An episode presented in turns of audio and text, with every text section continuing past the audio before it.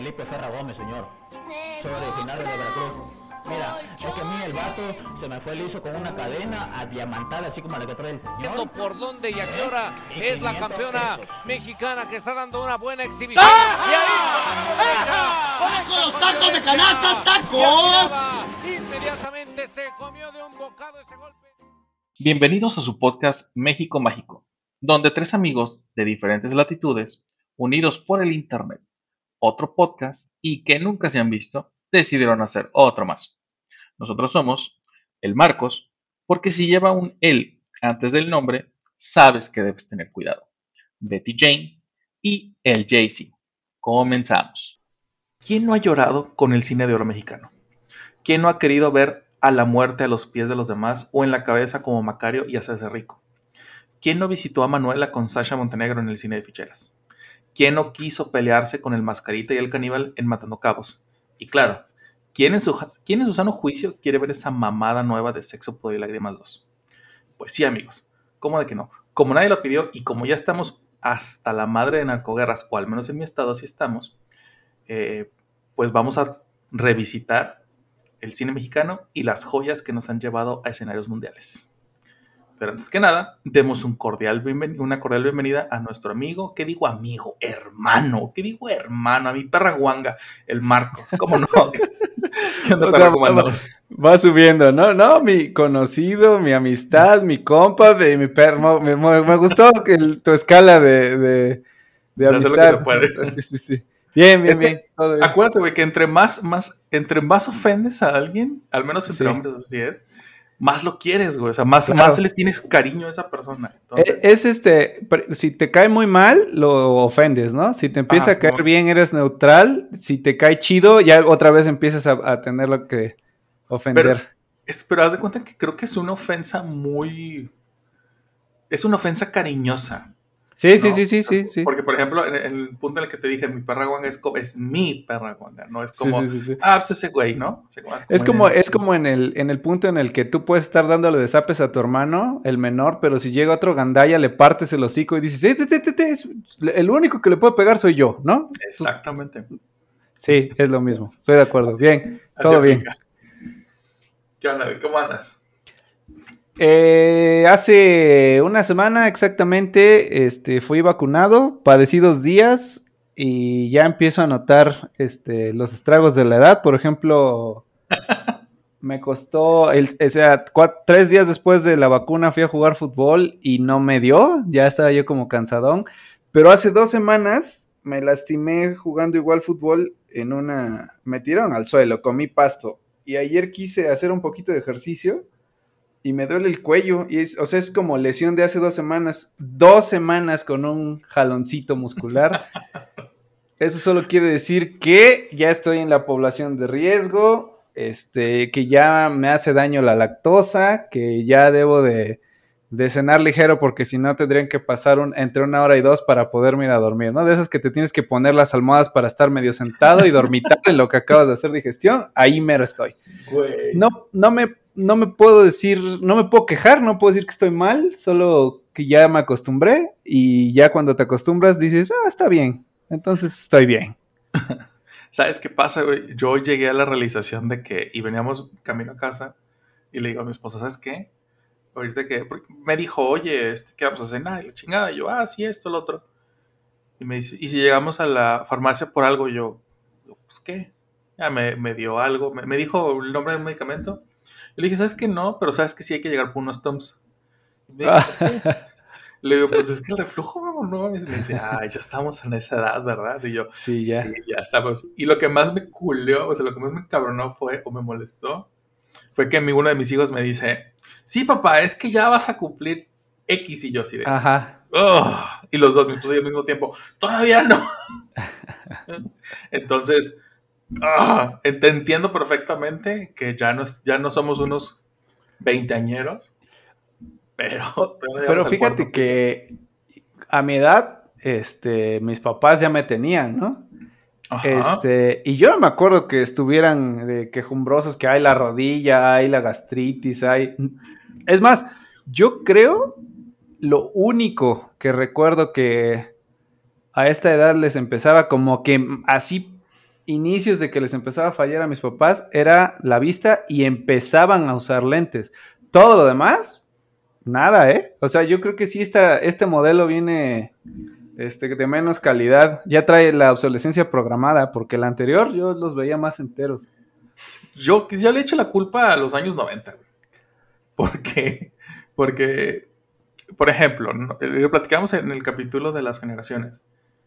Nosotros tenemos muchas ventajas y privilegios que la generación baby boomer o que los Gen X no tienen.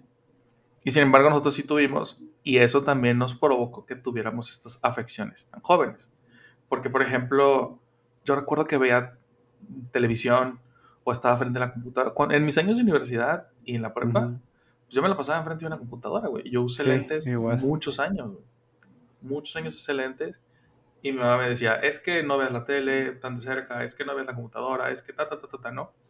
Ujú. Y ahora, pues obviamente el hecho de estar sentado mucho tiempo, pues sí te llega a atrofiar algunos músculos de tu cuerpo.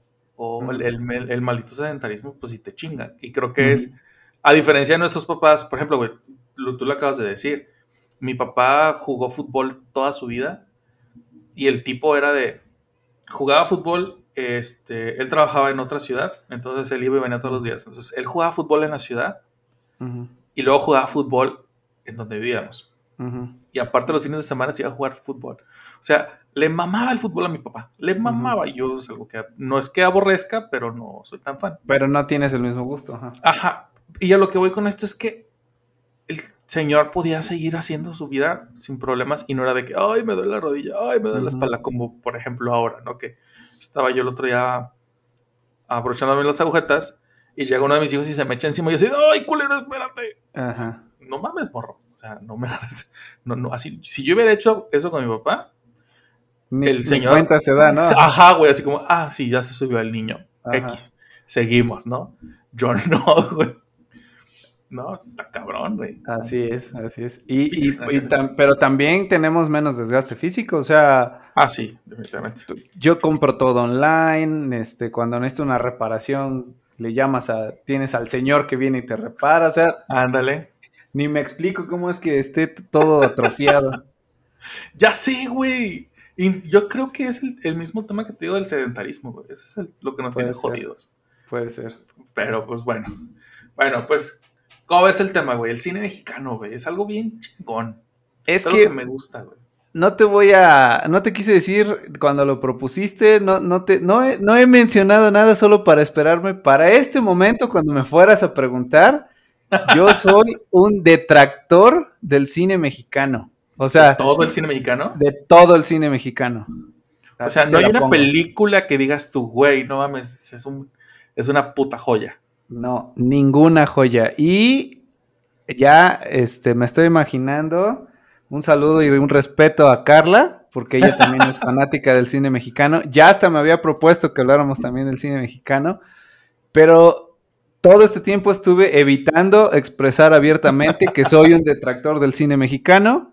Pero está bien, cuando me lo propusiste dije sí, sí, sí, sí, porque no puede ser todo el tiempo que estemos hablando y de acuerdo. Entonces, como esta vez no voy a estar de acuerdo, probablemente, Hasta luego esto.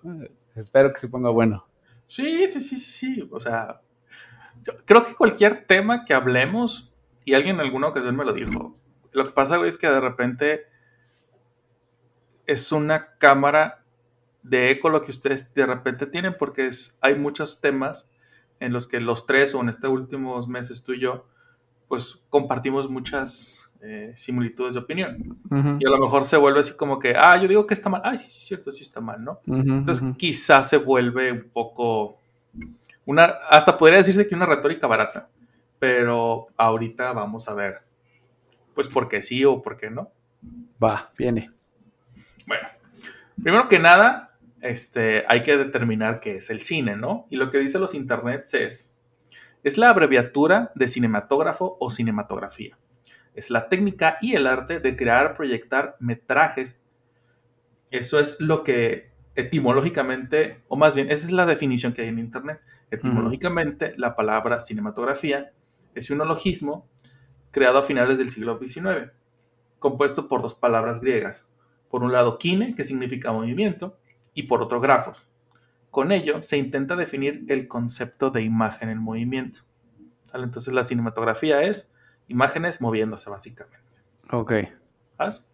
Entonces, eh, ¿qué pasó aquí? Bueno, el cine mexicano llega a México hace aproximadamente 126 años, cuando los hermanos Lumière, que eran los güeyes que inventaron el cinematógrafo, deciden enviar a muchas, eh, a muchos de sus empleados a diferentes partes del mundo para que pues pudieran eh, pues replicar el éxito que estaban teniendo en París, ¿no? A México llega un tal Gabriel Veire y Ferdinand von Bernard. Estos chamacones franceses venían a mostrar lo que esta magia de hombre blanco y heteronormado podría ser para este nuevo negocio. Eso dio pie a que muchos mexicanos dijeran, pues, pues esos güeyes pueden, pues también nosotros. Eso sentó las bases para que el cine mexicano fuera un parteaguas en el, cinema, en el cine latinoamericano y español. Esta parte se le conoce como la época de oro mexicano. O sea, no, no, no, no, no después de que esos güeyes vinieron, se eh, sucede lo del cine de oro mexicano. Pero poco a poco, o sea, es, la, es, el, es, lo que detona que se pueda crear la, la llamada era Ajá. o época del cine de oro, del cine de oro mexicano. mexicano. Si no me equivoco, estaba eh, eh, Porfirio Díaz cuando llegaron estos muchachos. Sí, sí, sí. Creo en que sí, porque justo. 1800 y algo. Justo en esa época que don, don el tío Porfi este, que estaba enamorado de todo lo francés, obviamente iba a importar todo lo que tuviera que ver con ah, Francia y la bueno. tecnología. De hecho, por esa época me acuerdo que a él también recibió los principios del fonógrafo y grabó, uh -huh. le, se, se, se, se, echó WhatsApps con, con, creo que Alba Edison, ¿no? Eh, eh, en un disquito y, y se saludaron. Y, y, no muy lejano de esa época fue esta parte de que llegan con el, el precursor del cine, que básicamente era, eh, bueno, es igual que hoy, una serie de fotografías que sí, giraban sí. en una ruleta y mudo, completamente mudo. Me, eh, estoy re, re, recalcando esto porque a mí me gusta mucho el cine y uh -huh. como que se me olvida, ya con, o sea, por ejemplo, una película muy famosa que sea reciente, vamos a hablar de cualquiera de Marvel, con efectos de sonido y visuales y colores así impresionantes, pero aquí estamos hablando que básicamente eran pasar fotos de ni tan buena calidad, una tras otra tan rápido que, que, parecía que se estaban moviendo. Y si te acuerdas, se veían hasta como cuando te tallas muy fuerte los ojos y ves como bolitas en la vista. Así se veían las, las primeras reproducciones de, del cine, como con unas manchitas, rayitas y puntitos sí. todo el tiempo. Entonces, me, me, o sea, 126 años, nada que ver con lo que... Sí, a, el, el, cine, el cine avanzado, pues, pasos agigantados en los últimos años, como, como casi cualquier cosa.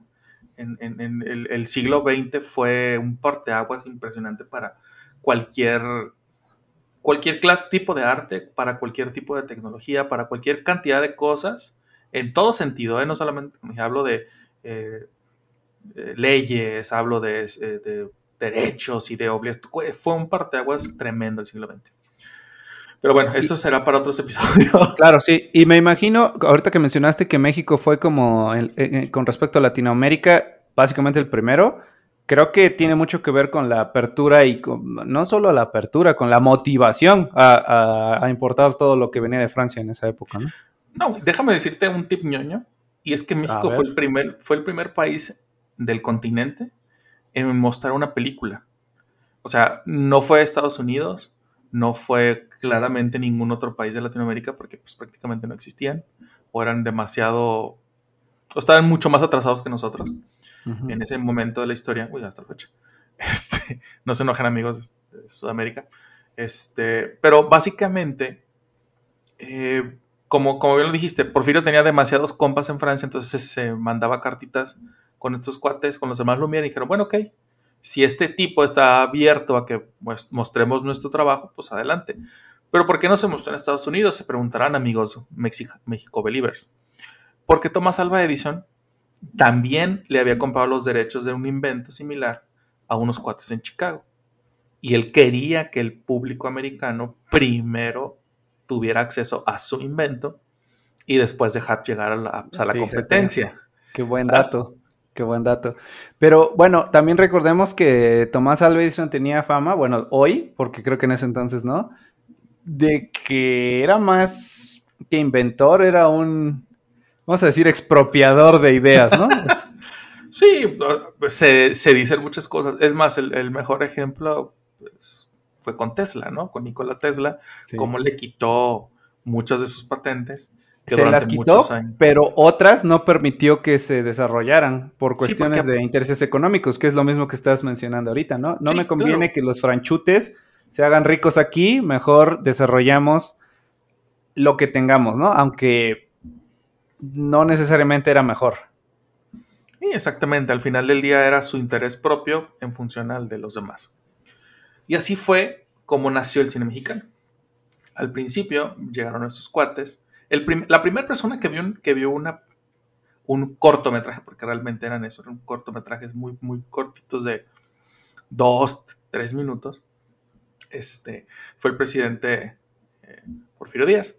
Después, con su beneplácito, decidieron mostrarlo y en una botica en en la Ciudad de México se muestra el primer, o ahí la primera proyección en una cosa, en una botica que después se convertiría en la sala roja, me parece. A lo mejor no estoy bien con los nombres, pero así fue. Y así No, nacen. e- esa sala suena como un poco socialista. Sí había mucho, güey. Sí, Sí, había tiene, mucho. tiene- sí tiene había- dos opciones. ¿Era una sala socialista o era un putero basado en la zona de las prostitutas de, de. Ámsterdam? O las dos. No, ¿Por qué no? Sí, ¿Por qué no? Total que estos cuates vienen y les dicen, ok, pues aquí están, traemos, ya trae unas, unas, este, unas grabaciones previas.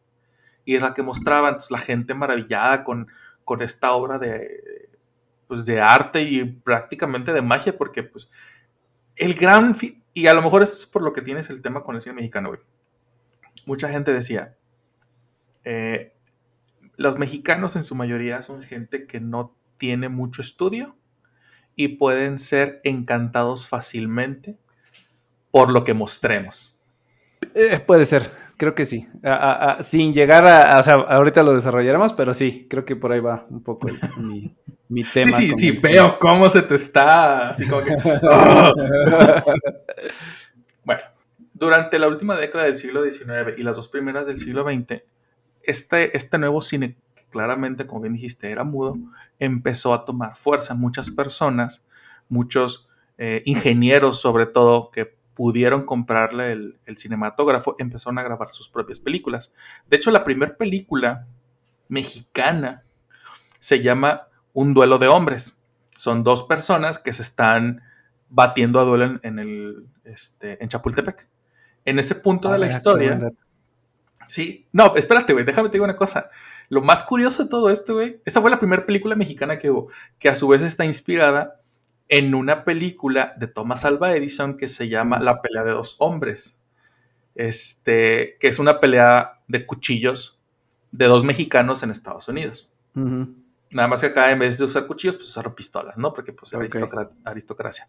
Entonces, es la primera película. En ese momento, las, cuando las personas estaban viendo eh, pues este metraje, la gente no podía distinguir entre la realidad y entre la, la ficción. Claramente era una película, claramente se, se utilizaba utilería, pero para los sorprendidos humanos en ese momento fue como, no mames, acaba de matar a un güey. Ah, O sea, o sea, ellos pensaron que estaba más bien documentando un conflicto entre dos personas y no se les ocurría que fueran actores y que estuvieran representando una escena previamente acordada. Exactamente. Tiene todo el sentido del mundo porque, Claro. o sea, Güey, pasa güey, hoy. me estás- ajá, me- me- güey, ándale, exacto. Así, güey. O sea, pasa hoy, güey. O sea, hay gente Desde que... que, desde que tenemos otros datos y muchas veces procuramos no desmentir las cosas, claro que se, cada quien puede pensar eh, lo primero que se le venga a la mente, se lo comentas al de la derecha y el de la derecha lo da por cierto, ¿no? No, no se va a poner a investigar. A, mí me dijeron que ahí documentaron cómo mataron a un fulano en Chapultepec. ¿Qué hubo? Sí, o sea, es, es algo... Fue algo... eh, fue un parteaguas tremendo. Y, por ejemplo, ahorita que, dijiste algo que es bien curioso, un documental. El- la primer... el primer largo- largometraje que se, puede, que se puede observar todavía hasta nuestros días, justamente es una mezcla entre un documental y una obra de ficción. Porque lo que hizo, este, porque lo que hizo este, este ingeniero, es un ingeniero de Veracruz, fue grabar una obra de teatro completamente que cuenta pues, una historia de ficción, que es la obra en sí misma, y al mismo tiempo narra que, está, que, está, que se está grabando, pues. Pero como no hay un detrás de cámaras, o más bien no hay un backstage de, ok, se grabó esto con los, con los actores, pues no, no termina siendo un documental como tal y no termina siendo una película de ficción tampoco. Entonces es una mezcolancia medio extraña ahí, pero bueno, afortunadamente la hija de este cuate veracruzano eh, restauró y grabó muchas copias y todavía se pueden ver hasta nuestros días. Entonces, eso está cabrón, está muy, muy chingón. Claro. Bueno, este.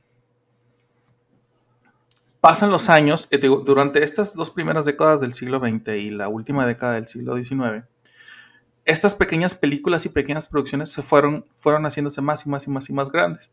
Nacieron las primeras productoras mexicanas, eh, básicamente con actores y actrices de teatro que dijeron, bueno, pues vamos, vamos migrando, ¿no? Y salieron producciones como El Carro Gris, que pues básicamente cuenta la historia de alguien en un carro gris, que te puedo saber que ni siquiera era gris el pinche carro, pero como era blanco y negro, Era gris. era gris, ¿no? Entonces, pero bueno, eh, después ya empiezan a, a sentarse a, a sentarse los grandes nombres, porque gracias a la Segunda Guerra Mundial, el Holly- Hollywood ya estaba esperando salir, pero se desata la Segunda Guerra Mundial, entonces eso deja una oportunidad muy grande para el cine mexicano. Y es en este momento, de 1936 a 1956, cuando el cine mexicano tiene un auge tremendo, se va... Es un parteaguas para que en Latinoamérica hagan lo mismo que nosotros e incluso en España empiezan a, a reconocer el trabajo. En Estados Unidos empiezan a ver que, ok, está, está muy fregón lo que están haciendo. Inclusive hay puestas en, bueno, puestas en escena. Hay muestras de cine mexicano en Broadway, en Los Ángeles, en Chicago, en diferentes partes de, en las ciudades grandes de Estados Unidos.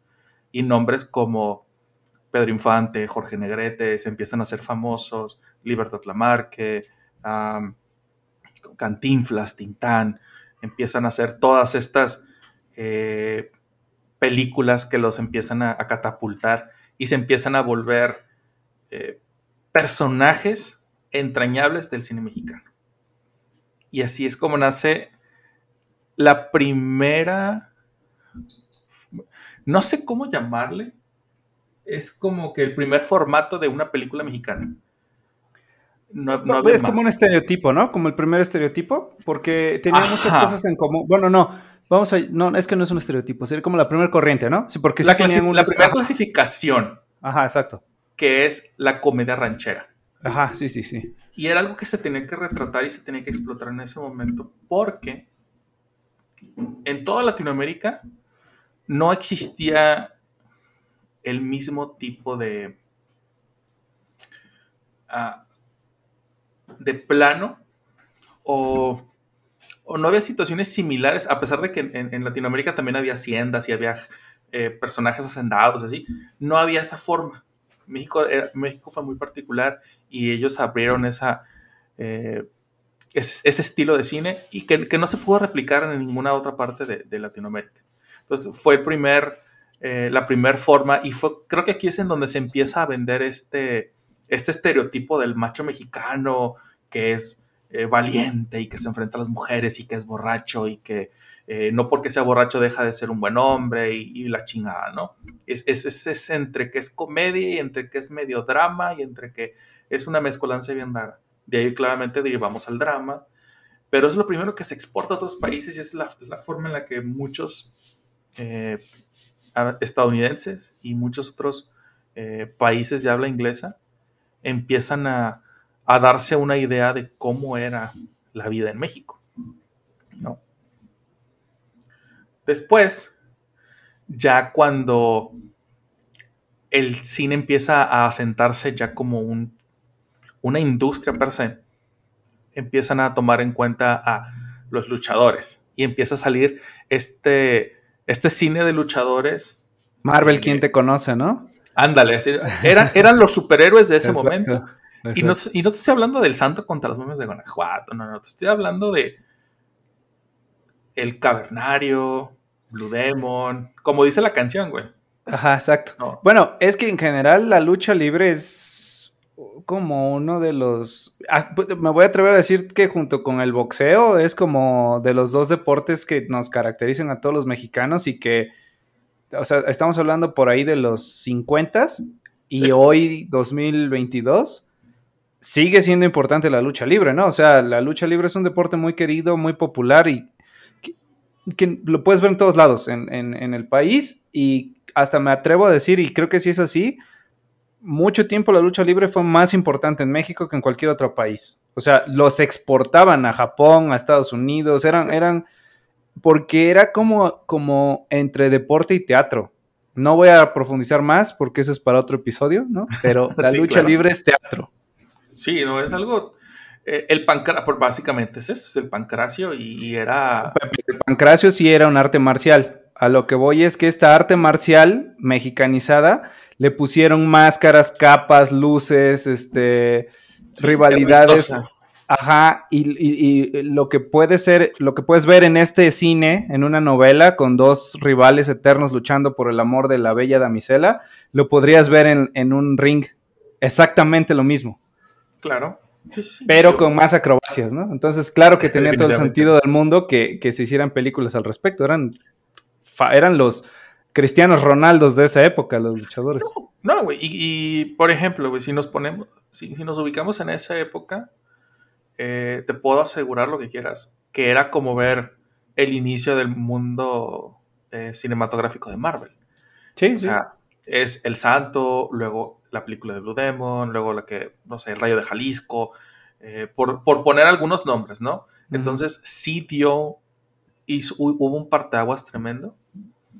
Y justamente lo que te decía aquí hace rato, eh, México estaba tan abierto a, a nuevas ideas por el mismo, por el mismo porfiriato y por lo que vino después, que en algún punto dijeron, pues le abrieron las, le vamos a abrir las puertas a todo. México, México estaba cambiando, abrió, le abrió las puertas al, al, ¿cómo se llama? Al comunismo.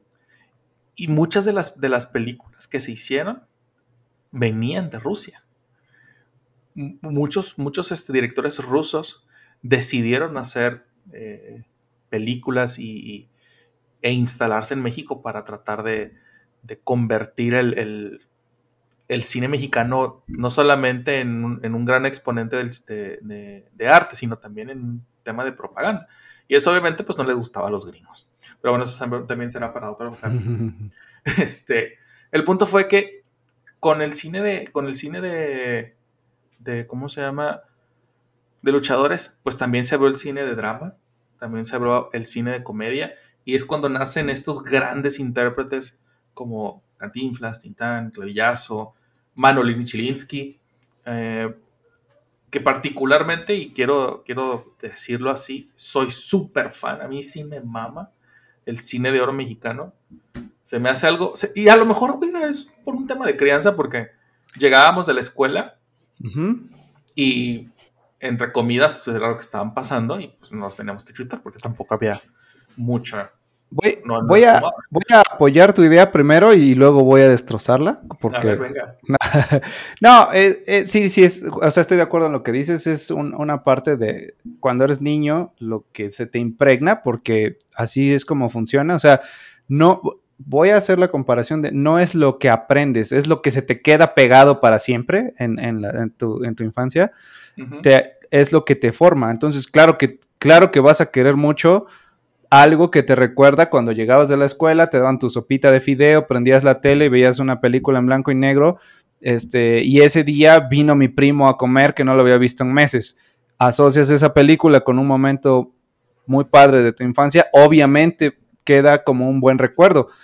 Y, y siendo honesto, cuando yo vi por primera vez ese tipo de películas, me gustaban mucho, Más bien, como dijiste al principio, lo que creo que pasó, estamos hablando del cine de oro, dijiste por ahí de los 40, 50. El tema es que yo nací a finales de los 80 y seguía viendo películas de entre 30 y 40 años atrás.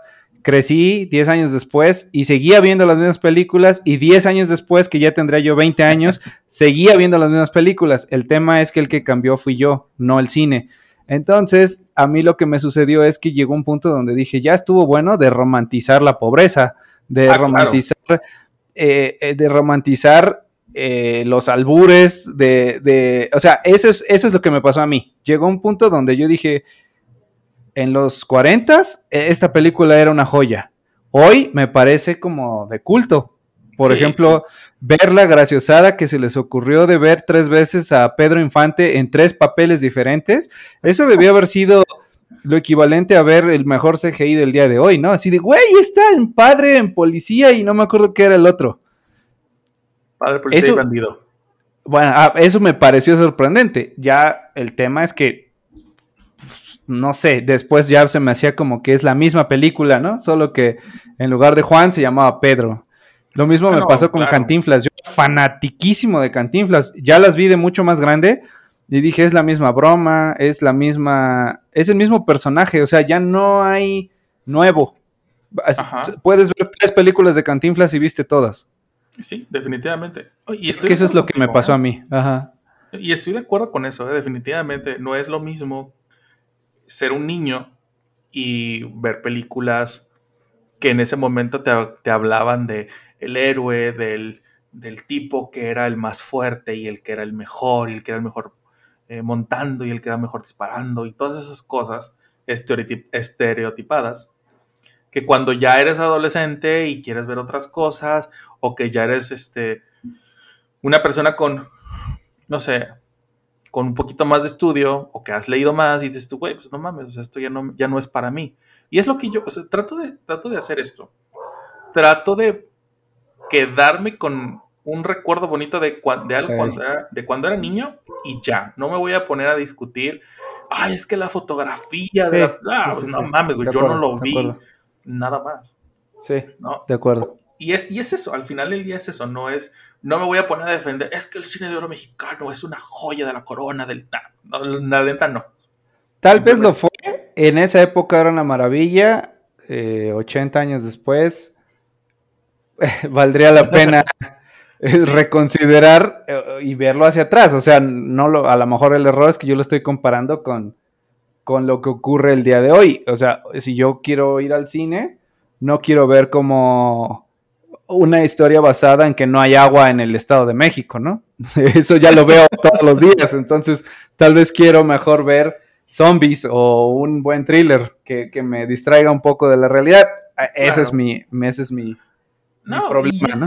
y es cierto, digo, al final del día está pasando ahora y es una conversación que se va a tener siempre.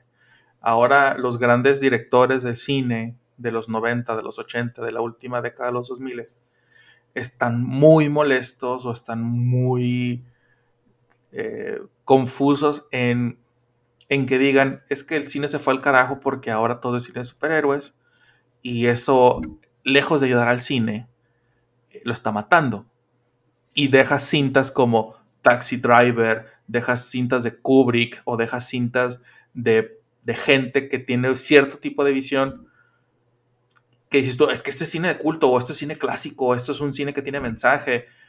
Pero al final del día, la industria del cine, pues es negocio, güey. Y, y lo que queremos es vender entradas para sacar dinero. Esa es la realidad.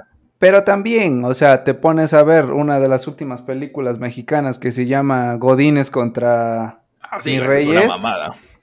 La historia, o sea, si yo lo leo, digo, "Ve, está interesante, pero está mal editada, está mal cortada, no, eh, la persona que estaba a cargo de la continuidad estaba de vacaciones, o sea, Así, es, es, es una mugre, ¿eh? ajá, si se ponen a criticar, ¿no? Es que el, el cine de superhéroes nos está comiendo el mandado, también haz bien tu chamba, carnal, o sea, yo he visto películas con bajo presupuesto muy buenas, por ejemplo, la primera película de Saw se desarrolló en, en güey. un en un cuarto asqueroso, era un baño ahí todo cochino.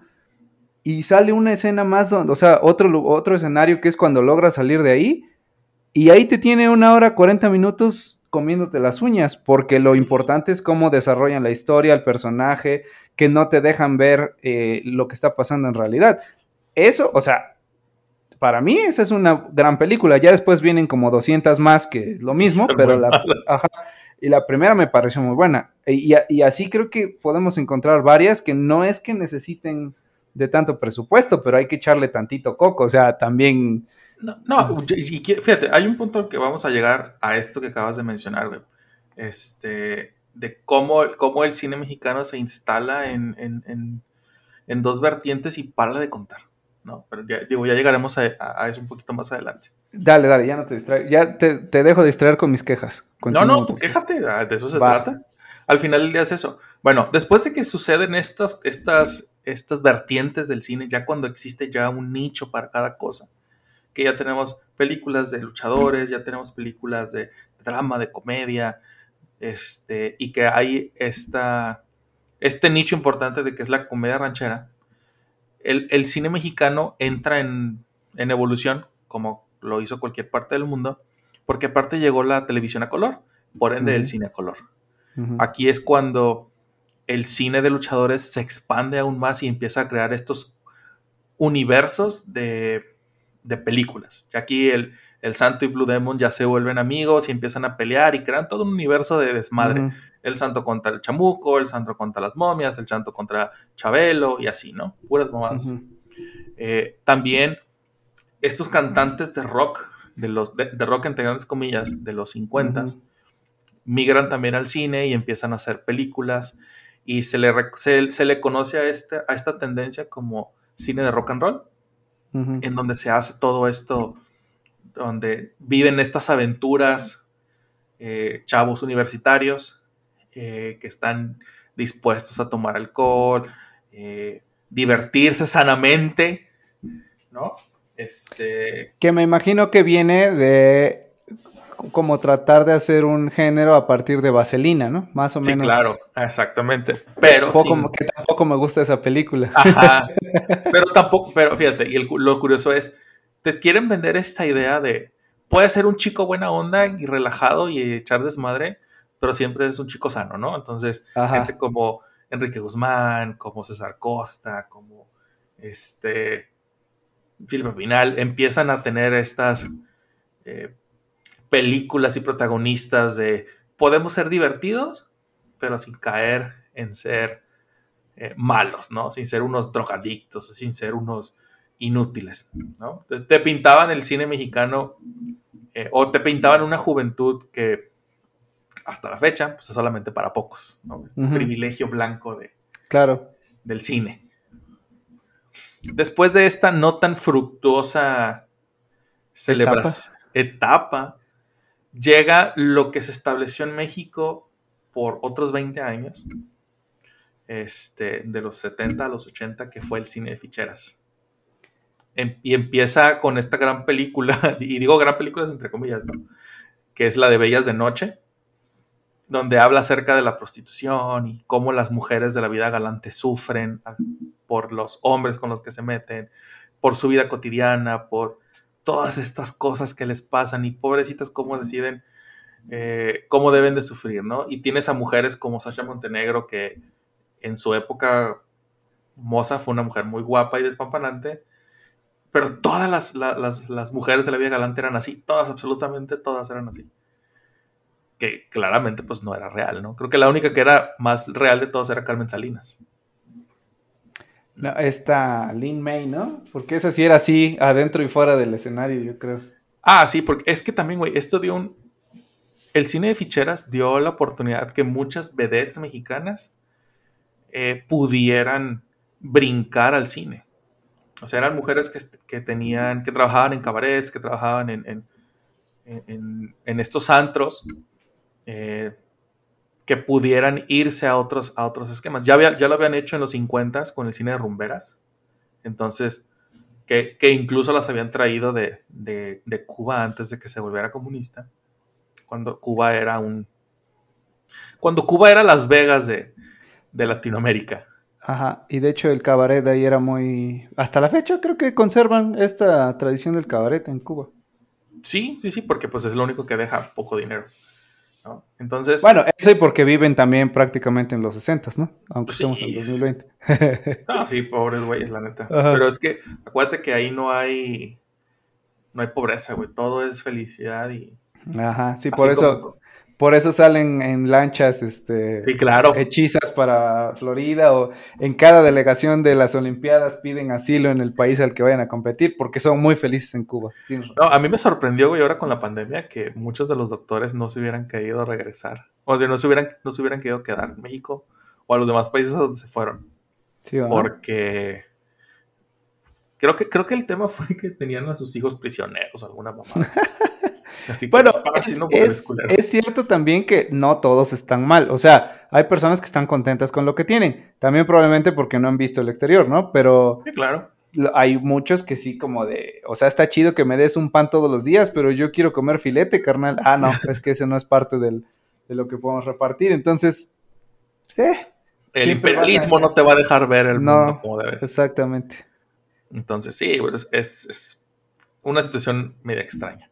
Pero bueno, este.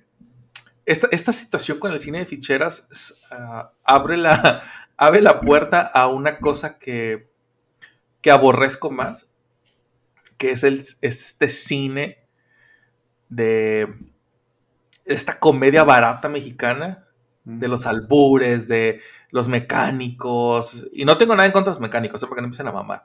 Pero No, yo- así se llamaban las películas. Los Yo aprecio a albañiles. los mecánicos, no aprecio las películas que hacían referencia a los mecánicos. De hecho, es, es que había los mecánicos 1, 2 y 3, los albañiles, el día del albañil, este. Sa- ¿Sabes qué me pasa? Esta, esta, me voy a atrever a decir, creo que es la peor generación de películas del cine mexicano para mí. Y es muy parecido a lo que critico el día de hoy de un Bad Bunny. Digo, es que ese mocoso no tiene talento, lo estamos engrandeciendo, estamos haciendo que sea un ídolo a base de nada y somos responsables de que personas que no saben hacer nada sean considerados como Estrellas. estrellas, pero aparte representantes de la sociedad, porque muchos niños quieren ser como ellos, ¿no? Me pa- eso, ese sentimiento como de... ay, Puedes como hacer de más, amigo. Impotencia, este, claro. de- me pasa con ese tipo de películas, porque lo peor es que aparte muchos de ellos siguen en activo, o sea, el caballo Rojas, no sé si sigue vivo o falleció hace poco, no me acuerdo, Rafael Inclán, pero lo puedes ver por 30 años haciendo la misma broma, la misma tontería, Sí. no es guapo, no es buen actor, no es buen comediante. No sé cómo fue tan famoso. No, no, lo, no lo entiendo. Es algo que a mí también. Güey, no te ves tan lejos, güey. Polo Polo. Digo, a mí me gusta de repente cuando estoy en modo muy Ah, Polo pendejo. Polo hizo cine, ¿verdad? Polo No, güey, Polo Polo así en, en su juventud, que tampoco era un hombre agraciado físicamente. El vato era galán. Ajá. Y el va- sí, pero sí. aparte el vato tenía billetes. ¿No? Entonces yo no sé cómo chingados llegó ahí. Es como, como co- él, como y si como- te dijera ahorita que, que, que puede pasar, que Carlos Vallarta sea este. este. Manix. Manix, no te Manix. enojes con nosotros. Es que sí salió en una película, justo en la de Godines contra Mis Reyes salió. Ajá. Sí, sí, sí. Como el limpiador de la alberca o algo así. Ha- Haz de cuenta que él fuera ahorita el ídolo, así, polo polo. Güey, no, o sea, era muy chistoso para contar chistes. Dedícate a contar chistes hasta que el Alzheimer te lo permita, pero, No, pero no es un actor, no, no, no funciona así. No, güey. Y, y algo, que mi, algo que mi No, me- adolescencia no me tiene acuerdo si era Parkinson o Alzheimer, pero el pobre polo polo ya está en esas, ¿eh? No sé, güey, la neta. Sí, sí, te- sí. te- desconozco que tenga, pero obviamente Por ahí debe tener algo, güey. Sí, sí, sí. No, güey, digo, mi- lo único que puedo agradecer este tipo de cine es mi adolescencia, güey. Mi adolescencia y mi mano derecha. Ah, bueno, o sea, eh, lo entiendo y eh, eh, es lo mismo, o sea, si ves cuando eres niño, este, una de Pedro Infante y te recuerda una buena época, también te cayó como anillo al dedo, a lo mejor cuando lo el único contenido visual que podías ver en la tele te cayó cuando las hormonas se te alborotaban, pero Ah, sí, güey, pero, pero era bien particular, o sea, no era como que, ah, me voy a poner a ver esta película que se llama Cosecha Sí, de Mujeres. O sea, eso- no, güey. Mira, me voy a delatar, pero solo necesitas 5 o 10 minutos de, información audiovisual y ya no- y todos los otros una hora 50 minutos no los necesitas. Es más, es más, si hubiera tenido la oportunidad de adelantarle a la película, la recorres hasta la mitad y a lo Sí, mejor güey. aprovechas los 10 mejores minutos de la película y ya no necesitas ni el intro ni la conclusión. Ajá, exactamente. De hecho, por eso estabas ahí, o sea, porque sabías que en algún punto se iban a ver boobies o se iban a ver algo más. Entonces, realmente era por eso que, que la raza ve- eh, veía esas cosas. Recuerdo que tengo un tío que Bueno, pero taller, ¿En dónde las veías? Pues en la casa, porque en el... Pero, en- o, eh, o sea, en, en VHS, en directo en la televisión o... Ah, bueno, en cuando, cuando yo, cuando yo era- fui adolescente o veinteñero, ya, los, ya pasaban esas películas los domingos en la noche, güey, en, en Galavisión. cómo? Ah, pero en tele abierta, digamos. Sí, sí, en tele abierta. O sea, Y no- eso es parte de lo que me da coraje. O sea, en ese momento estamos hablando de los noventas o dos miles. O un poco Sí, más. sí, sí. O sea, ya teníamos acceso en- por cuestiones de la globalización y lo que quieras a películas de todo el mundo, pero Televisa se enfrascaba en seguir pasando películas del caballo rojas. O sea, qué chingados. Pues es que, para, acuérdate que para ellos es lo que vende, güey. Si Es eso que- tiene, sí, si tiene pues sí. rating, pues lo voy a hacer. Y te puedo asegurar güey, que solamente lo hacían para toda la bola de chamacos morbosos. No, Que también, lo- y los papás de los chamacos morbosos, o sea, tampoco sí, también. creas que... A huevo. Pero bueno, ahora eh, lo- dijiste algo muy importante hace rato, también tiene que ver con, con la inversión y la recaudación. A lo mejor hice una película hace 20 años y me sigue generando dinero ahorita, ¿para qué voy a hacer más? Mejor la, mejor la sigo repitiendo. El mejor ejemplo de eso es el Chavo del 8, güey. Ay, sí, es- es- Ajá, es- sí, Chavo es del fácil, Ocho, güey. pasó como por tres de estas etapas de, Sí, güey. de sección de películas. güey. Sí, definitivamente.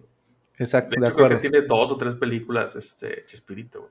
Pero bueno. Pero aparte, o sea, hoy, ahora ya lo hicieron caricatura, que es como agarrar, siento que agarraron el audio de esa serie y nada más lo hicieron caricatura, ¿no? O sea, no le movieron nada. creo que es, bueno, no sé, güey, no, no, nunca, nunca. O- creo no, que no hicieron eso, no imágenes. hicieron eso. Sí, Bueno. o sea, sí, sí hay dobladores de voz y eso, No lo pero son, dudaría. son los mismos chistes, malos. A huevo. Pero el tema es, volvemos al punto, funciona. Exacto, Funciona. funciona. Funciona para cierta audiencia que básicamente es la que tiene mayor número y es la que alcanza más. O la que es, e- esa, esa audiencia es la que puede darse el lujo de ver ese tipo de contenido. Bueno, Y aquí no continuemos. estoy hablando desde mi privilegio y clasismo, ¿eh, amigos? No mames. Es una realidad. Entonces, bueno, después de esta, de, de esta, ¿cómo se llama? Vorágine de, de porquería que existió. sí es, güey, sí es, la Ajá, neta. sí, sí, sí. No, güey, hubo cosas, ahorita, el, otro- el día que estaba este, leyendo para esta desmadre, me acordé y, y había una madre que se llamaba El Ninja Mexicano, güey. Ok. Hazme el chingado favor. Que básicamente era esta pinche historia del héroe de que sus papás viajan a Japón, se los matan, regresa, este, y se empieza a vengar de todo mundo. Era una mezcolanza entre el Conde de Montecristo, entre G.I. Joe barato, película de, de- de luchadores. No, no, no, era una mamada completamente. Ajá. No sé cómo, cómo se te iban a hacer segunda parte. Pero bueno, después de, después de, de este cine, comienza el tan famoso nuevo cine mexicano que nos tocó ver a nosotros ya como adolescentes y como jóvenes, Que fue a partir de 1990 hasta el 2000, 2000 2002 más o menos, en donde empiezan a, a- a enfocarse en temáticas más serias y salen películas como Solo con tu pareja, como para Chocolate, que son películas que fueron nominadas no solamente en México, sino en otros países. Eh, sale eh, Todo el Poder, sale, este, ¿cómo se llama? La Ley de Herodes. Películas que retrataban lo que antes no se podía hacer, que era una crítica social al régimen del partido, que hablaba acerca de la sexualidad, que hablaba acerca de cómo las minorías no, no se podían representar. Claro, esta, esta etapa sí me interesa. De hecho, vi varias, eh, ya no me acuerdo la verdad, o sea, vi como agua para chocolate, recuerdo algunos destellos. La- estaba yo menso. Me- me- esa me gustaría volverla a ver. Me acuerdo claramente de la que mencionaste que era una crítica a la como al modelo de gobierno del PRI. ¿Cómo Ah, se la, llama? eh, la ley de Herodes. La ley de Herodes, me acuerdo. Y ya, esa sí la entendí porque ya la vi, o sea, la Sí, vi chico y la volví a ver como 10 años. Porque no, creo que no la vi cuando salió porque estaba como prohibida, ¿no? Yo la vi como 10, 15 años después. La censuraron, güey. La El- censuraron, El, ajá. el gobierno censuró la película. Esa película creo que salió en el 97. La censuraron y yo la Yo vi. la haber visto como 2005, Ajá, en el yo creo 2000, 2004. Ajá. Porque pues, ya, ya cuando el PAN ya era, ya era gobierno. Ah, exactamente. Fue porque el PAN entró en 2002, me en parece. 2000, entonces no, fue en el 2000. 2000. Entonces la haber- yo la de haber visto 2002 más o menos. Ajá. Sí, entonces. Y era un retrato exacto de, de la política priista, güey. De, de Es un retrato exacto Bueno, de la política. es- Porque todavía funciona con el día de hoy. Sí, pero hay otra que se llama Todo el Poder, güey. Que esa es, es más reciente, que es la misma chingadera, güey. De hecho, guardando sus proporciones, hace crítica a el- la candidatura de Peña Nieto. Ah, sí la vi. que del- era. Meyer, ¿no? Meyer con su copetote era... Ajá. Y sí hace. y también hace el tema de, de lo de Loret, güey, con la chica esta. Se, ¿Paulette? secuest- No, no Paulette. ¿La francesa? Ajá. Eh, es- sí. hacen, un, hacen un montaje y es una mezcolancia entre lo de Paulette y la francesa, güey. Ah, Entonces, era una crítica bien cabrona hacia Sí. el gobierno en turno, ¿no? Entonces, digo, son, son películas que vale la pena rescatar. Por ejemplo, La del Infierno también se me hace una buena película, muy sangrienta, muy cruda. Bueno, más que sangrienta, se me hace cruda y real, muy, sobre todo muy real, de cómo funciona el, pues, el narco en México. Este, pero durante este, pues este tiempo, nas- salen todas estas películas en donde retratan esta necesidad de, de- de- de- de decir cómo es realmente el México. Sale Amores Perros, que también es un pinche peliculón. Sale... No me gusta, ¿tú crees? ¿No te gusta? Pero- no me gusta, pero no me voy a atrever a decir que es mala. Solo, ah, bueno, sí. o, o sea, me estresa. sí, güey, a huevo. Me estresa mucho. O sea, es una buena película, pero... Te da ansiedad. Ajá, me da, me da ansiedad. No, y, o sea, dices, es que estás viendo, güey, que tu hermano es un patán y la chava, y ahí vas, y, y- o sea, Sí, güey. Sí, que eso sí, es bueno, o sea, creo que es porque es una buena película, pero la- me estresa mucho. Sí, güey, a mí también. O sea, son, son de esas películas que vi una vez y de repente vi pedazos de las películas de repente en la tele. Ándale, igual. Que, igual. ajá, que no. Y no es que, no es insisto, no es que sea una mala película, pero no es una película que digas, que, que yo digo, ay, sí la voy a ver. Tengo Ah, ganas de ver Amores Perros, igual, mi amor. sí, "Ay, yo la vas a tampoco, ver". yo Ajá, tampoco. no. Es una muy buena película. Tiene un tema social bien cabrón. Sí, sí, sí. Bien cabrón. Luego, aunado al soundtrack que tiene, puta, güey, está, está con madre. Pero. Y aparte hicieron en ese entonces este, unas uniones de, de en ese, o sea, de, grupos chidos, este, que se, ay, como, que, que- que se dedicaban a la protesta y eran muy famosos, ¿no? Sí, sí, sí, definitivamente. Sí, el soundtrack era muy bueno. Exactamente. Y es, es parte de una buena película, güey. Un soundtrack te da una buena ambientación a una película. Yo, yo creo que las mejores películas que he visto tienen una muy buena historia y un muy buen soundtrack, de- al, de- al menos de las que a mí me gustan. También durante los 90 salen películas como Cronos, que fue la primer, el primer lar- largometraje de, de este de Totoro San. De este, Cronos tiene que ver con. No manches, Cronos la vi hace un mes. Es una joya. No la había visto. Ah, bueno, voy a, voy tragar mis palabras. Dijiste que si no había una película del cine mexicano, ya recordé dos. Una de ellas es Cronos. Es una joya. Y la vi, o sea, de veras, hace un mes. Y no voy a hacer spoilers. Trata de. Está relacionado como con un artefacto como de con la fuente de la juventud, ahí con la alquimia que podía darte vida eterna. Véanla, está muy buena. Creo que está en.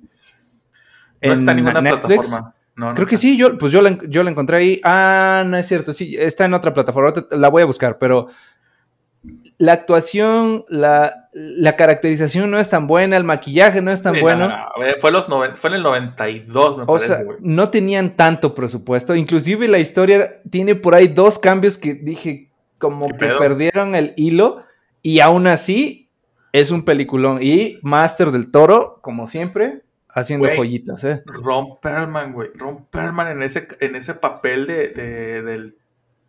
Pues, pues de esta persona enferma, de que no habla bien y de. Güey, es una chingonería de película. Yo la, Lo- la busqué durante muchos años porque yo vi los. Güey, yo me acuerdo de haber visto los promos en la televisión y le dije a mi mamá que me llevara a verla. Obviamente me mandó al carajo porque era de terror. Sí, porque es una película de terror, amigos, ¿eh? Este. Sí, sí, sí. Y, la, y le perdí la pista hasta hace unos 10 años, la torrenteé, la pude bajar, me, me encerré en mi cuarto y me di el tiempo así bien cabrón para ver. Está en Prime, ¿eh? Está en Prime. ¿Está en Prime? Ah, Sí, qué sí, bueno sí. que me dices, voy a Pero apenas la han de haber puesto porque andaba yo un domingo sin qué hacer y así de pasándole y, y me dijeron, ah, vamos a ver esta. Y yo, ay, es mexicana. No, la tenemos que ver. Y la puse y joya, de veras. Sí, güey, es un Dejen lo que estén haciendo, vayan a, a Amazon Prime Video y vean Cronos. Sí, eso es una pinche joya, güey. Pinche joya es Cronos. Sí, sí, sí, sí, es buenísima. Y eso, güey, eso catapultó a, a, a ¿cómo se llama? A, a Guillermo del Toro para que se fuera a hacer Mimic, para que se fuera a hacer La Forma del Agua, para que se fuera a hacer estas películas de terror y... ¿Él, él hizo El laberinto del fauno o no fue Sí, del güey, toro? sí, es él. Esa película, que no es mexicana, es española, pero esa es para mí la prueba, y al igual que Cronos, la prueba de que una buena historia y el suspenso y cómo vas liberando la información te puede dar como resultado una buena película. O sea, si yo te, si yo te cuento Cronos, te la puedo spoilear en un minuto. Se trata de esto, pasa esto y pasa esto. Pero si te doy dando pequeñas pistas, te hago como un poco de desviación de la, de la, de la conclusión. Eso es un suspenso psicológico que me fascina, ¿eh? de verdad. Sí. Es una excelente película. Güey, la del Espinazo del Diablo, güey, también es una pinche joya y también es del Toro. Esa no la he visto igual, ya me la recomendaron, pero no. es que te digo no que mames, ahorita me puedes decir las 10 mejores películas del cine mexicano y me va a costar mucho trabajo este, to- tomar la iniciativa de irla a ver por culpa de todo lo que te acabo de decir. O sea, yo ya tengo un prejuicio muy grande y muchas veces me han hecho que me trague mis palabras y me encanta que me hagan darme cuenta que estoy equivocado, co- como por ejemplo Cronos. Esa es una joya, de verdad. Sí, La voy a buscar, El Espinazo del Diablo. Hay, hay varias películas, por ejemplo, el- los últimos tres años, que fue cuando se empezó a liberar mucho, mucho cine mexicano muy crudo, hay uno que se llama El Conejo, El Conejo en la Luna, que habla acerca de un secuestro que sucede en la Ciudad de México.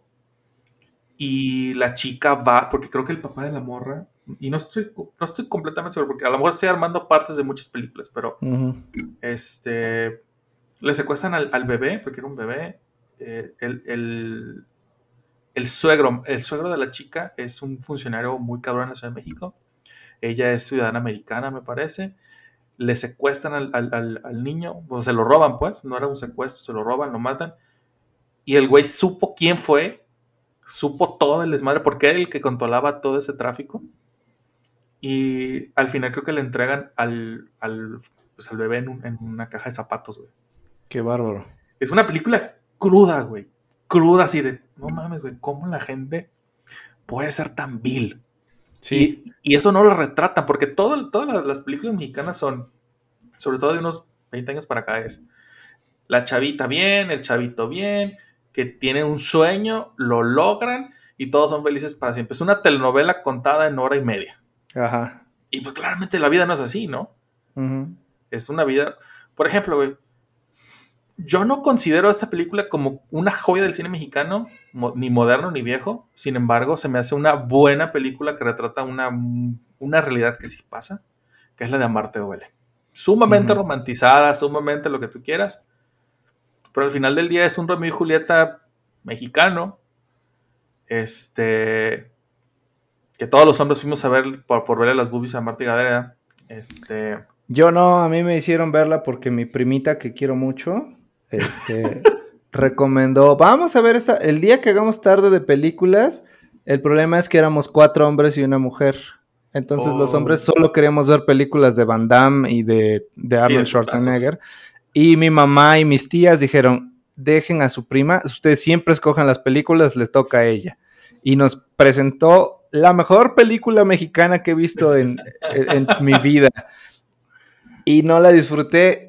eh, ya como más grande, a lo mejor puedo rescatar algunas cosas de la película, pero sobre todo la escena final Ah, me desespera. Entiendo, entiendo el conflicto entre clases sociales, la discriminación. Me gustó mucho el detalle, por ejemplo, de que cuando iba a pasar algo ojete, lo ponían en blanco y negro y lo demás era a color. Este, En definitivamente. en color sepia. Ajá. Definitivamente el detalle de Marta y Gareda, este, o sea, fue sorprendente. Dije, ah, ok, ¿no? Ok. Ya Pero- sé por qué el Ulises quiere estar ahí. Ah, exacto. Pero siento que iba, iba bien, o sea, la historia está bien, intentan reflejar algo que estaba interesante también como parte de la crítica. El final no. Yo, yo, le, yo le cambiaría el final y con eso no me desesperaría tanto. Digo, al final del día, este, insisto, no, es, no se me hace la mejor película. Se me hace una buena película, una película palomera. En su momento, mucha banda se volvió loco, así de o loca, así de, ah, no mames, es mi historia. Ah, X, ¿no? Está Ajá. bien. Pero después de eso, yo creo que no ha habido películas mexicanas. Una película de comedia mexicana me- que me gusta mucho, la, la disfruto sobre todo, es la de Matando Cabos. no la he Este- visto completa y por lo tanto no voy a decir si es buena o mala porque no la entendí. O sea, vi cachitos, entonces, pero me encantaría que me la describieras. Ok, bueno. Te, te- te pondría ahí los links del Fede Wolf, pero bueno. Este, Está bien, está bien, está bien. Son, son dos güeyes. Este, uno de ellos anda de novia con la hija de la hija de su jefe. Es un güey que tiene mucho dinero. Este, los encuentra poniéndole. El, el jefe le, lo- le pone a putiza. Y van a festejar un. Esa noche van a festejar sus 50 años de casados. Y entonces. El jefe. Ajá, el jefe y su esposa van a festejar 50 años de casa, entonces la esposa hace una pinche pachangota bien cabrona. Y el tema es que aquí suceden tres historias al, mismo tiempo. Una de las historias es que uno de los conserjes del- de la empresa de este señor eh, era, fue su mejor amigo cuando eran niños Y adolescentes. Entonces, cuando este señor se va a la Ciudad de México y se hace una fortuna muy grande, vuelve por el amigo, se lo lleva a trabajar con él y le da eh, pues, la escoba y el trapeador, ¿no? Para que sea su conserje. Hace eso, al otro le va súper bien, al otro le va súper mal. El hijo de este conserje crece resentido con, el, con este cabrón y planea un secuestro.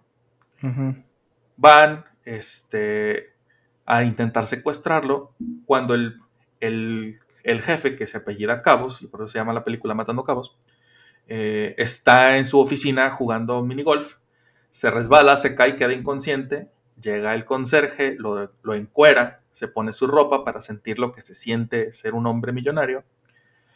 Ahí va bajando, baja al estacionamiento ya para irse.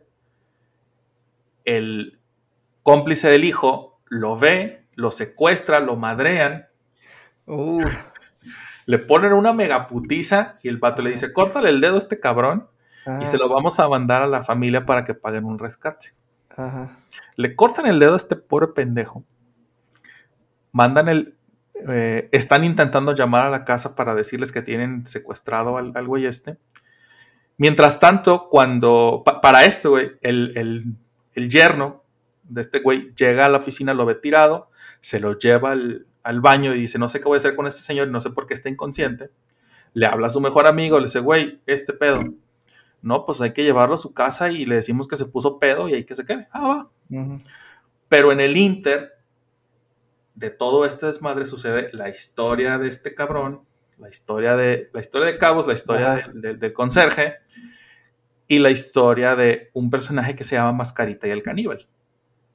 Entonces, estas historias eventualmente se van a terminar entrelazando y cuentan una muy buena historia, con un muy buen final.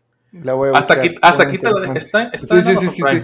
Ah, Hasta aquí te la dejo para que- spoilers. Va, me parece bien. Entonces, chécala, está muy divertida. Este, pero bueno. Esta, es, esta es de Christoph y Tony Dalton, creo, ¿no? Ajá, sí, sí, sí. Christoph y Tony Dalton salen, salen en esta divertida película mexicana. Este, Bueno, ¿Te, acu- te acuerdas de qué año es? Sí, es del 2003, 2004, Ok, más o menos. ok. Ahí la- voy a tratar de dejar el- los, los links en el video de YouTube. Eh, bueno, total. Pasan estas películas, creo que del 2002 al 2020, en estos, en estos últimos 20 años, creo que han salido un par de películas rescatables, entre ellas este, la de la dictadura, la dictadura perfecta, Ajá. eh, que igual retratan el, el problema de México. Y de ahí en más han sido solamente películas que, que son comedias románticas que se chutan de, de otros países y las, las hacen refritos acá. Y pues, Sí, otro bache, ¿no? Bueno, déjame, es que no quería yo adelantarme a la época, pero yo te voy a recomendar una que se llama Pastorela. No sé si la viste, es del Ah, sí, güey, 2011. claro. Sí, claro que sí. Esa película es estúpida, ridícula y extremadamente divertida. Me parece que está bien hecha, a pesar de que intencionalmente es una burla. Este, básicamente es un pueblito que en realidad la filmación ocurre en muchas ciudades, en muchas partes de la Ciudad de México, pero ellos dicen que están como en un pueblito ahí ficticio, donde tratan de representar la pastorela cada año y el personaje principal para esta película es el diablo, porque es el, el pícaro, el que hace las travesuras, el que pone los retos, etcétera, y el, es un, un señor que trabaja como federal, sí, es creo que de la Policía Federal, un hijo de la chingada en su vida real, digamos, pero deja todo para ir a representar la pastorela cada año. Pero este año ocurre algo extraño, este, fallece el padre que, que lleva la iglesia, traen un sustituto, cambia las fechas, cambia los personajes, cambia los actores, y la película se trata de que la, como con pretexto de la pastorela se arma un desmadre, cada quien está buscando a alguien un premio económico, otro conquistar a una muchacha, otro este, tomar el lugar de el padre que falleció.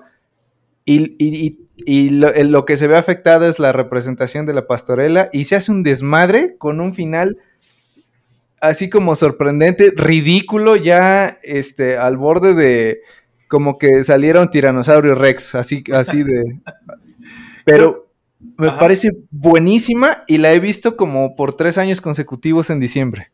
Ya es como de De tradición. culto, sí, es una Sí, tradición. sí, sí. Sí, güey. ¿Y sabes por qué la vi? Porque sale Joaquín Cosío. Se me hace un gran actor ese tipo, ¿eh? Gran actor, el cabrón. Este, lo he visto en, en- en muchas películas gringas y en muchas tantas películas mexicanas. De hecho, sale, la primera vez que lo vi fue en esta película de Matando Cabos, como el Mascarita. Dije, no mames, este tipo es brillante. Brillante es ese cabrón. Sí, es muy buen actor. Muy buen actor. Lo, Y lo es feo como él solo, pero es Sí, súper carismático. Sí, güey.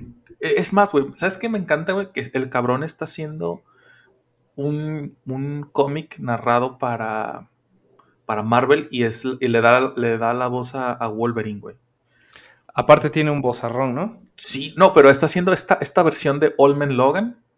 Entonces, Ah, güey, no mames, güey, es, es- una chulada, güey. Es Ah, pues chulada. él, él sale también en Rescatando al Soldado Pérez, también me gusta Uf, mucho esa también, película, ¿eh? güey, Muy también. buena. Y ese cuate se lleva las palmas en esa película Sí, también. No, Y ni siquiera es un personaje perso- principal. En, en, en Pastorela sí es el principal. En El Soldado Pérez es de reparto. Y yo creo que es la mejor actuación de esa película. Sí, sí, sí, porque es mala. La película es mala. Es Sin mala. embargo, sin embargo, Es, es de esas que es tan mala que se vuelve que se vuelve- divertida. Ajá. Ajá, ajá. Sí, una, una de las peores actuaciones que también se vuelve muy buena es la de este Jorge Camila en esa película. Que el Ah, claro. Super fresa, eh, super fresa cartonado, pero lo peor es que no está actuando. Siento que es, es como que le hicieron una, una entrevista. Ajá, sí, sí, sí. Ajá. Y Ad- o sea, también sale Adal Ramones, que este señor podrá hacer lo que quieras, pero actor no es, ¿eh? Adal Ah, sí, Ramones en la actuación es malo y lo que le sigue. Y aún así no desentona en la película. O sea, No, güey. Quiero que sepas que cosas Ramones, malas y dan risa. quiero que sepas que Adal Ramones es actor de teatro, güey. Antes de, de- de ser lo que tú Sí, quieras. era un, millo- un, un millonario seductor o algo así por muchos años, ¿no? No, no, no. Bueno, pero antes de, antes de otro rollo fue actor de tablas. Fue ¿A actor de, de- de- de teatro, sí, güey. En Monterrey. Fíjate, pues Este- no es muy buen actor, ¿eh? Sí, no, no, no. Pues, Diego, él puede ser actor y. Y no quiere decir que sea bueno. Digo, o sea, Eugenio Derbez es actor y no porque sea un. Un muy buen actor le va, le va bien. Adam Sandler, por ejemplo. Adam Sandler en películas de, de drama es muy buen actor, pero como, como que es una mugre, güey. A Es no que él es el, es, no, es porque él es el productor ya y ya tiene una fórmula. O sea, Ah, sí, no güey, sé- porque vende. Sí, sí, pero sí son malitas sus, sus, Sí, güey, sus- una- películas. Tiene, tiene dos o tres que son muy buenas y como 50 que son bastante malas. Sí, definitivamente. Creo que los Razzies lo sacaron gracias a él. ¿A poco? Sí, porque cada No año lo, no cada, cada año lo, lo, lo- ¿cómo se llama? Lo nominan, güey. Cada año los Razzies lo, lo nominan. Los Razzies, para los que no sepan, son estos premios de, de desmadre que eligen a los actores más malos de una película y los, no, pues el peor actor de reparto, fulano de tal. Y siempre, siempre, siempre está Adam Sandler ahí. Entonces, ya para, para, para irle dando final a este tema, estas últimas películas, güey, como dices, el, mejor ejemplo y el más reciente, creo yo, es el de Mis Reyes contra Godines. Retrata, retrata este, tema en que, que te decía hace rato. México, como país, solamente te va a mostrar dos vertientes. El- los mexicanos que les va bien y guapos y bonitos y que tienen esta historia de amor y muy romantizada y la gente que le va de la verga. Gente que, que es pobre, que los matan, que los secuestran.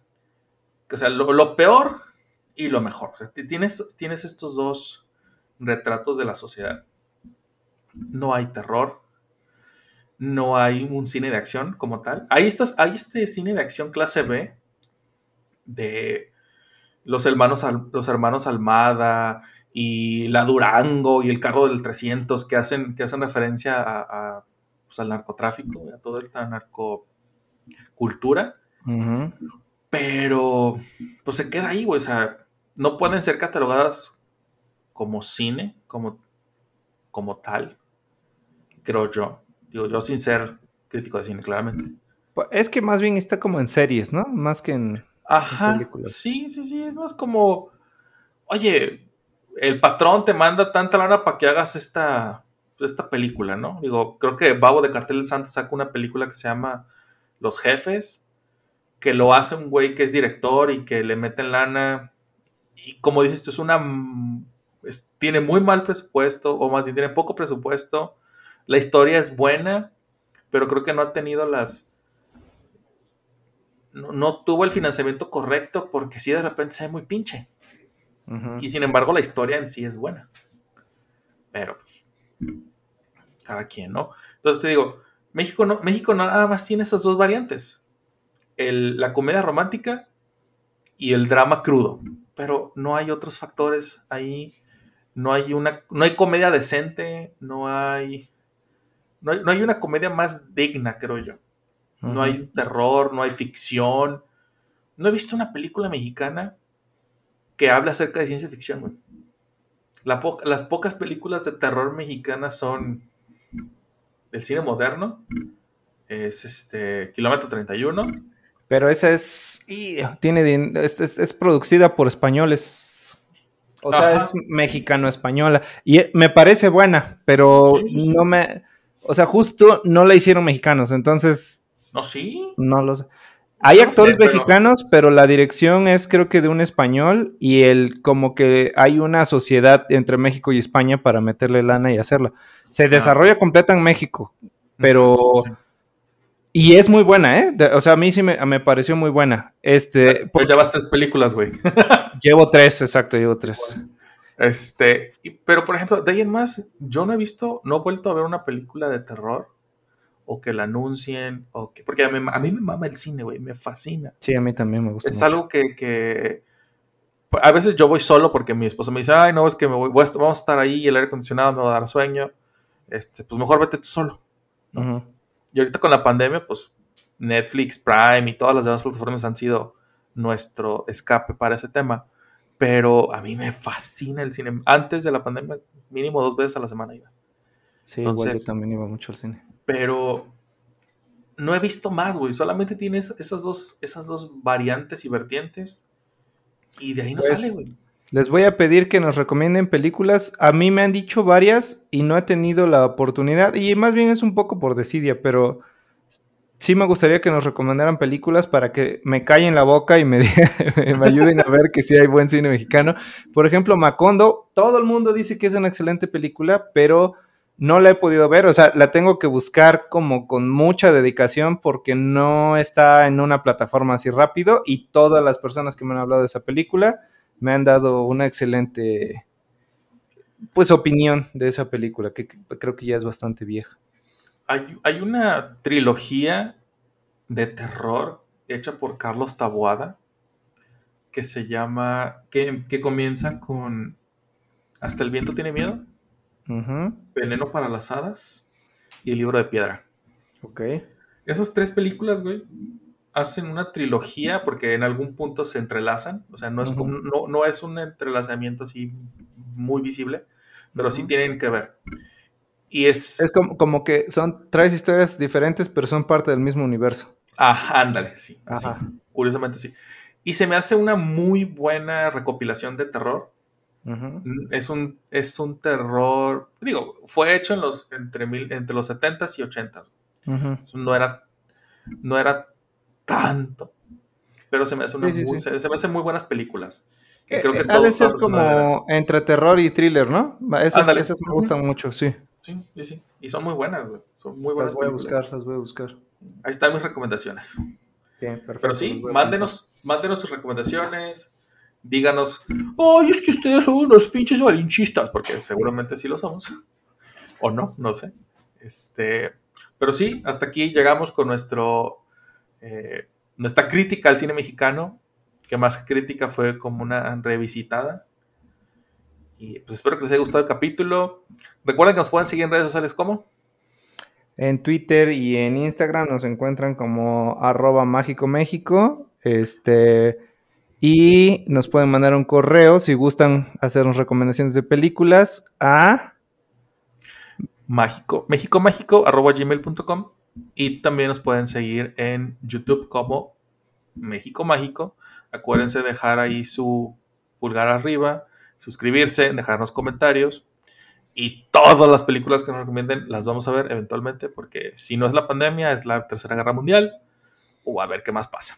o un lunes cualquiera en el que estoy esperando a que haya trabajo porque a veces sí hay, a veces no, pero sí podemos ver películas, ¿cómo no? Sí, claro. God bless that. Ánimo pues. Recuerden, no se quiebren mazapanes. Adiós. Adiós, perros. Bye.